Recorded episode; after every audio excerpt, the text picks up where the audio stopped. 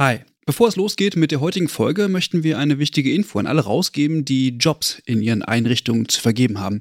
Denn ab sofort kannst du deine Stellenanzeige hier bei uns im Podcast platzieren.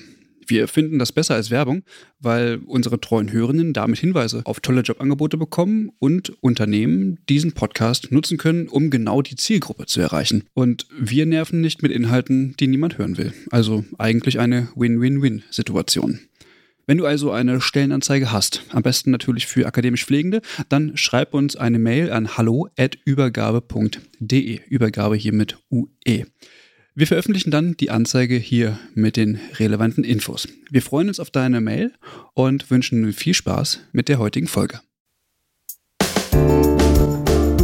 Herzlich willkommen zu einer neuen Folge des Pflegeupdates. Heute sind wir schon bei Folge Nummer 28 und mein Name ist Caroline, mit dabei ist auch wieder Clara. Hallo, Hallo. Clara, hallo. Hattest du eine gute Woche? Ja, ich habe viel äh, in der Uni gesessen, aber war sehr schön. Ja, so ist das manchmal, ne? Gut, dann widmen wir uns doch den wichtigen Update-Themen, die wir heute haben. Wir sprechen über den Streik an den Unikliniker NRW. Wir sprechen nochmal über den Pflegebonus und wir sprechen darüber, wie es denn eigentlich weltweit mit dem Pflegenotstand und Fachkräftemangel aussieht. Ja, erst letzten Samstag haben wir in der großen Übergabefolge über den Streik der sechs Unikliniker in NRW berichtet und haben uns dann auch zum Ziel so ein bisschen gesetzt, dass wir das in unseren Formaten ein bisschen begleiten, da der Streik ja in den großen Medien irgendwie nicht wirklich die große Aufmerksamkeit bekommt, die er vielleicht verdient. Genau, du hattest ja zusammen mit Christian ein Interview mit Paula Klahn aus ähm, der, dem Uniklinikum Münster geführt. Und sie hat ja so ein bisschen die Hintergründe des Streiks erläutert und auch die Forderung eines Tarifvertrags Entlastung erklärt und nochmal ein bisschen dargestellt, warum die überhaupt streiken. Also an der Stelle nochmal für alle, die es noch nicht gehört haben, eine Hörempfehlung für die Übergabefolge 94. Ja, und jetzt befinden sich die Streikenden bereits in Woche 4. Das gestellte Ultimatum ist ja Anfang Mai zum Tag der Arbeit ausgelaufen und damit sind eben die sechs Unikliniken in den Streik übergegangen.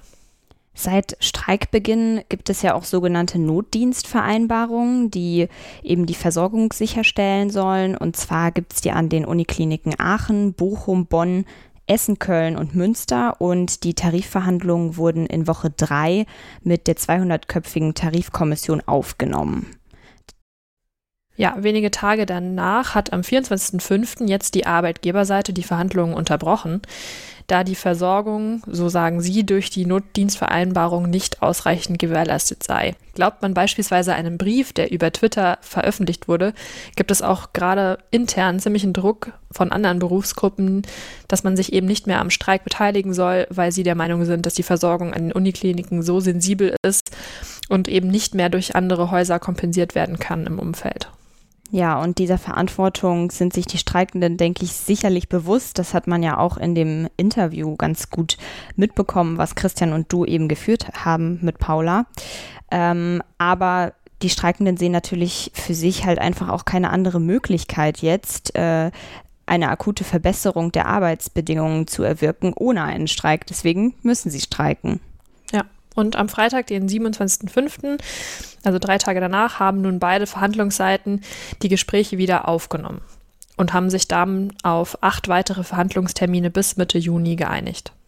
Da kommt Verdi aber auch der Arbeitgeberseite etwas entgegen. Sie sind bereit, zunächst auf weitere Bettenschließungen zu verzichten und auch den Kreis der zu versorgenden Patienten in der Notdienstvereinbarung zu erhöhen.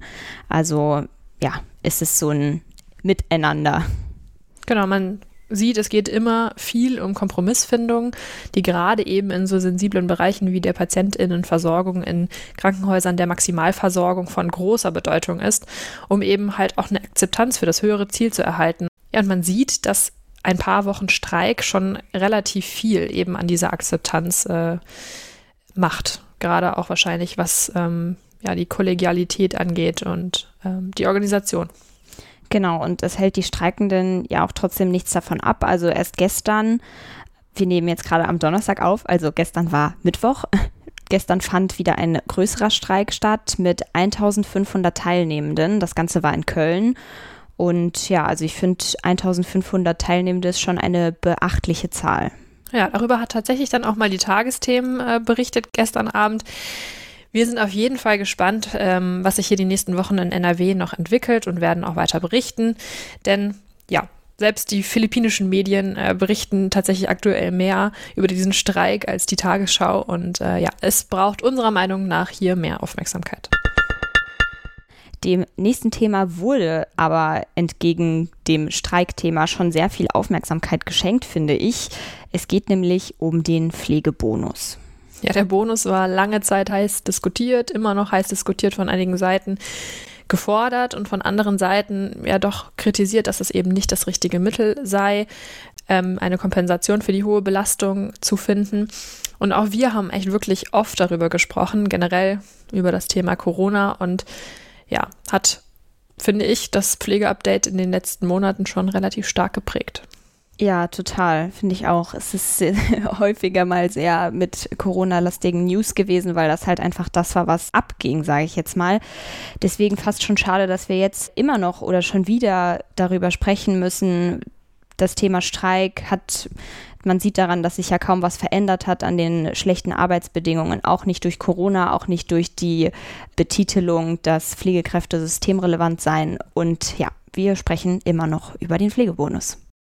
Ja, es potenziert sich alles so ein bisschen hoch, aber gut, wir starten jetzt mal. Jetzt wurde nämlich das Pflegebonusgesetz vom Bundestag verabschiedet, sodass jetzt endlich dieser Corona-Bonus kommen kann. Genau, wir haben ja, wie gesagt, schon oft darüber berichtet. Eine Milliarde Euro sollen ausgegeben werden für den Pflegebonus. Und damals, als wir das eben ja schon mal erzählt haben, einigen wird es halt jetzt sicherlich bekannt vorkommen, da war das Ganze eben noch nicht verabschiedet. Jetzt aber schon. Juhu, es steht also dann nichts mehr im Weg, dass das Geld dann bald auf dem Konto landet, oder? Ja, ja, genau, so fast. Also es wird jetzt nicht sofort kommen, aber demnächst. Das Gesetz soll Ende Juni in Kraft treten. Und nochmal so als kleiner Rückblick, also Mitarbeitende in der Altenpflege können mit bis zu 550 Euro rechnen, Pflegende im Krankenhaus mit deutlich mehr, also rund 1700 Euro oder Intensivpflegekräfte sogar 2500 Euro, weil eben ja, einfach davon ausgegangen wurde dass Pflegende im Krankenhaus mehr belastet sind als die Pflegenden in der Altenpflege. Ja, das kann man durchaus bestimmt äh, diskutieren. Aber ja, wie in den letzten Diskussionen auch um den Boni geht es eben tatsächlich wieder um ja, die häufig angesprochenen kritisierten Themen. So auch die Deutsche Krankenhausgesellschaft, äh, die bezeichnet das Gesetz als enttäuschendes Gesetz ohne wirkliche Ambitionen, weil so sagt sie, durch das Gesetz jetzt eben keine neuen Wege eingeschlagen wurden, um die Pflege wirklich nachhaltig zu verbessern, zu verändern und so weiter, sondern weil es einfach nur jetzt mit diesem Bonus geblieben ist. Ja, und dazu kommt auch noch, ähm, dass ja auch nicht alle den Bonus bekommen werden. Das ist auch eine Sache, die die Deutsche Krankenhausgesellschaft kritisiert, weil es gibt nur, ich sage jetzt nur in Anführungszeichen, 837 Krankenhäuser, die anspruchsberechtigt sind. Also einige Pflegende werden gar nichts von dem Bonus mitbekommen, die im Krankenhaus arbeiten. Ja, so in Relation, in Deutschland gibt es ungefähr 1900 Krankenhäuser. Also es kann gut sein, dass man gerade in einem Krankenhaus arbeitet, was nicht anspruchsberechtigt ist, obwohl man subjektiv eben doch trotzdem eine hohe Belastung durch die Corona-Pandemie hatte. Ja, das kann durchaus sein. Also ja, rundum äh, wieder mal nicht wirklich der große Wurf für die Pflegekräfte, dieser Pflegebonus. Aber ja, wir lassen das mal so stehen und verschwenden nicht noch mehr Zeit darauf, jetzt über den Bonus zu reden. Aber wir hoffen natürlich, dass bei dem einen oder anderen äh, ein bisschen was auf dem Konto landet. Ja, das auf jeden Fall. Jetzt zum Abschluss wollen wir aber noch mal ein bisschen über den deutschen Tellerrand hinausschauen. Genau, es ist uns nämlich eine ganz spannende Nachricht über den Weg gelaufen. Eine Nachricht, die so ein bisschen zulässt, dass wir Deutschland jetzt mal verlassen. Wir haben, glaube ich, immer nur, also meistens eigentlich über Deutschland berichtet. Das ist ja auch das, was uns irgendwie alle so am meisten betrifft und am meisten angeht. Aber wenn wir uns jetzt mal das Thema Fachkräftemangel anschauen, das ist eben nicht nur in Deutschland. Genau, in der Zeitschrift The Lancet wurde nämlich jetzt gerade eine Studie veröffentlicht, die sich damit beschäftigt hat, wie denn auf der ganzen Welt die Fachkräfte im Gesundheitsberufen verteilt sind, beziehungsweise wo es Lücken gibt. In Deutschland erleben wir es ja am eigenen Leib, also Pflegekräfte fehlen, man ist irgendwie unzufrieden. Aber diese Studie, die du gerade angesprochen hast, die zeigt eben, dass es woanders auch nicht wirklich besser ist, also vielleicht eher sogar noch schlechter. Weltweit fehlen nämlich insgesamt mindestens 43 Millionen Fachkräfte im gesamten Gesundheitssektor. Ja, eine ziemlich immense Zahl. Kann man sich gar nicht so richtig vorstellen, wie viele das sind. Ja, das sind echt Dimensionen, die man wirklich kaum äh, begreifen kann. Von den 43 Millionen Fachkräften, die fehlen, sind es circa 6 Millionen Ärzte und Ärztinnen und mehr als 30 Millionen Pflegekräfte und Hebammen, die ja einfach fehlen. Ja, und gerade in, äh, in den Subsahara-Staaten, in Südasien, in Nordafrika und im Nahen Osten ist der Mangel wohl besonders groß. Ja, und jetzt zu dem, was daraus resultiert. Also das, was du gerade aufgezählt hast, da war kein äh, Europa dabei, kein europäisches Land dabei.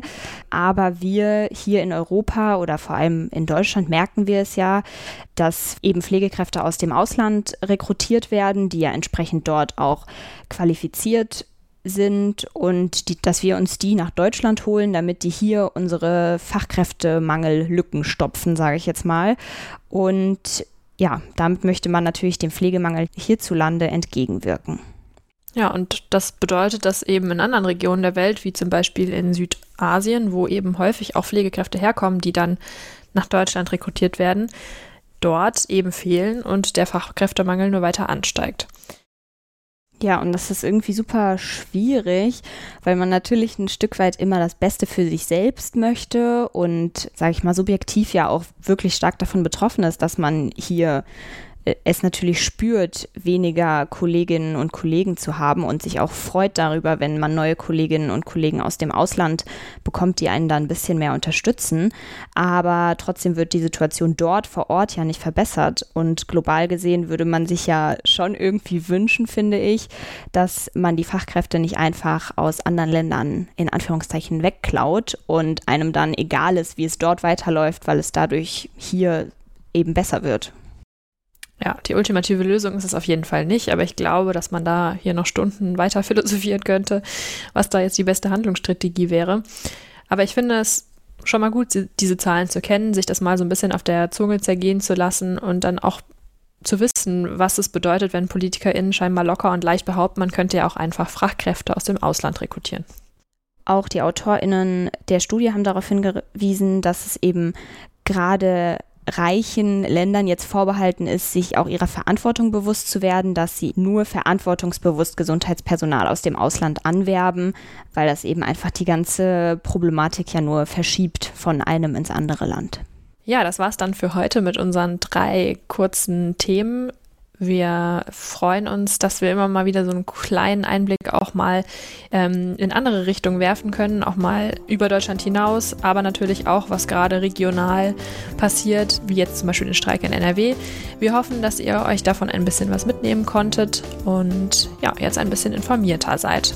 Ansonsten freuen wir uns natürlich immer, wenn ihr mit uns auf Instagram, Facebook oder Twitter diskutiert über die Themen. Und ja, könnt gerne auch mal das ein oder andere Kommentar zur Anregung da lassen.